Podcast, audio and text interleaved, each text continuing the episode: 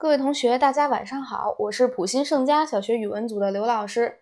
又到了我们每周一晚七点半准时和大家见面讲解语文知识的时间。之前已经有几位老师为大家讲解过修改病句、直转互换等基础部分的知识点。其实除了基础部分，我们在小升初考试当中还会面临阅读和写作。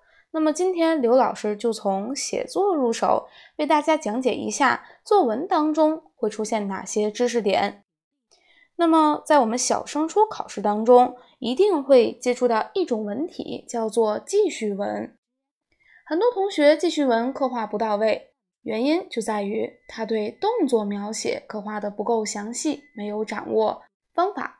那么今天我们就来讲一讲如何运用动作描写来更好的塑造人物形象。如何对动作的细节进行刻画呢？老师在这里给出了三个步骤。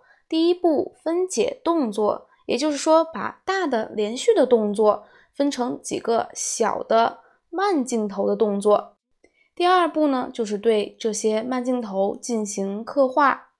最后一步。就是加上连接词，构成一个完整的动作描写。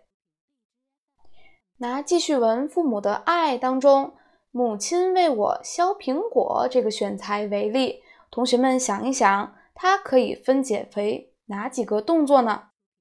有的同学一上来就会直奔主题：“妈妈为我削苹果，削的一个又一个。”那这个苹果肯定不是凭空变出来的。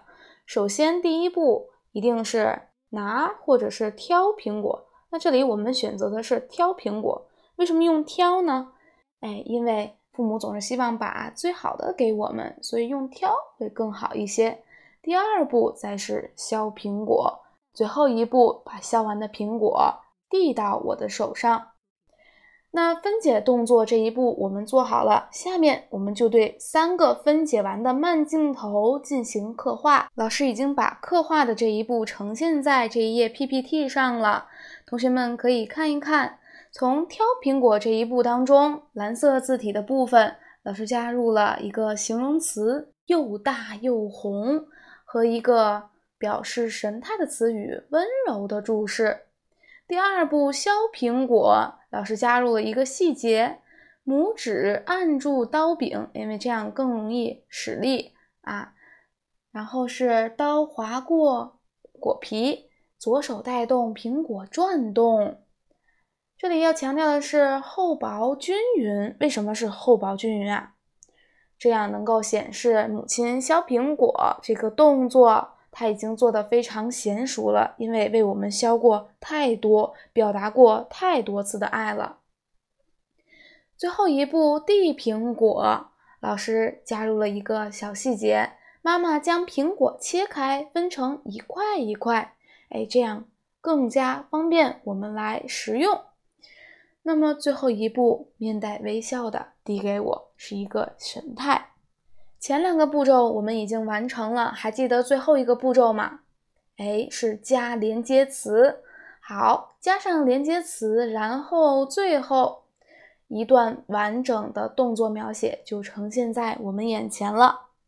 简单三步，把妈妈为我削苹果这一个简单的动作扩充出一个完整的段落来，是不是非常容易呢？别着急，我们再试一个。就拿下面这个小明要迟到了举例子，我们想一想，小明如果要迟到了，他所有的动作肯定不能是缓慢的，一定会是平常速度的翻倍。虽然动作是加快的，要表现出这个人物的着急，但是中间的环节一定不能省略。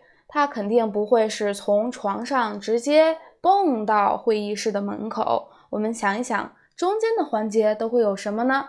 来看下一页 PPT，从起床、穿衣、洗漱到出门，最后到达，老师给大家做好了第一步分解动作。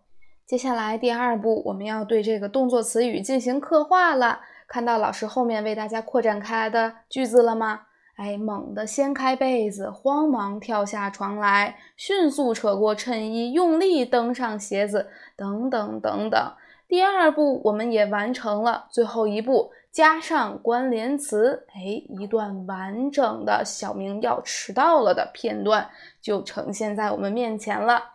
大家有没有发现，老师标橘黄色的字体，这些动词先、跳、扯、蹬、跨。打、抹、冲、拦、赶、推、踏、摔、引，没有一个动词是重复的。那同学们在进行动作刻画的这一步呢，一定也要注意运用动词不重复。整个片段完成后，同学们还发现一句标蓝色的字体，一句短短的比喻句，却能够达到。锦上添花的效果，同学们也可以大胆的运用。最后，我们再来复习一下动作的细节刻画三个步骤啊。第一步，分解动作；第二步，刻画动作，这一步要注意运用动词不重复；第三步，加上连接词。在这个基础上都完成了，再想一想哪里可以运用修辞手法，使我们的。动作刻画更加的生动，希望同学们通过今天的学习，能够把这三个步骤牢牢的记在脑子里，并且运用到自己今后的写作当中。好了，今天我们的语文讲解就到这里，同学们再见。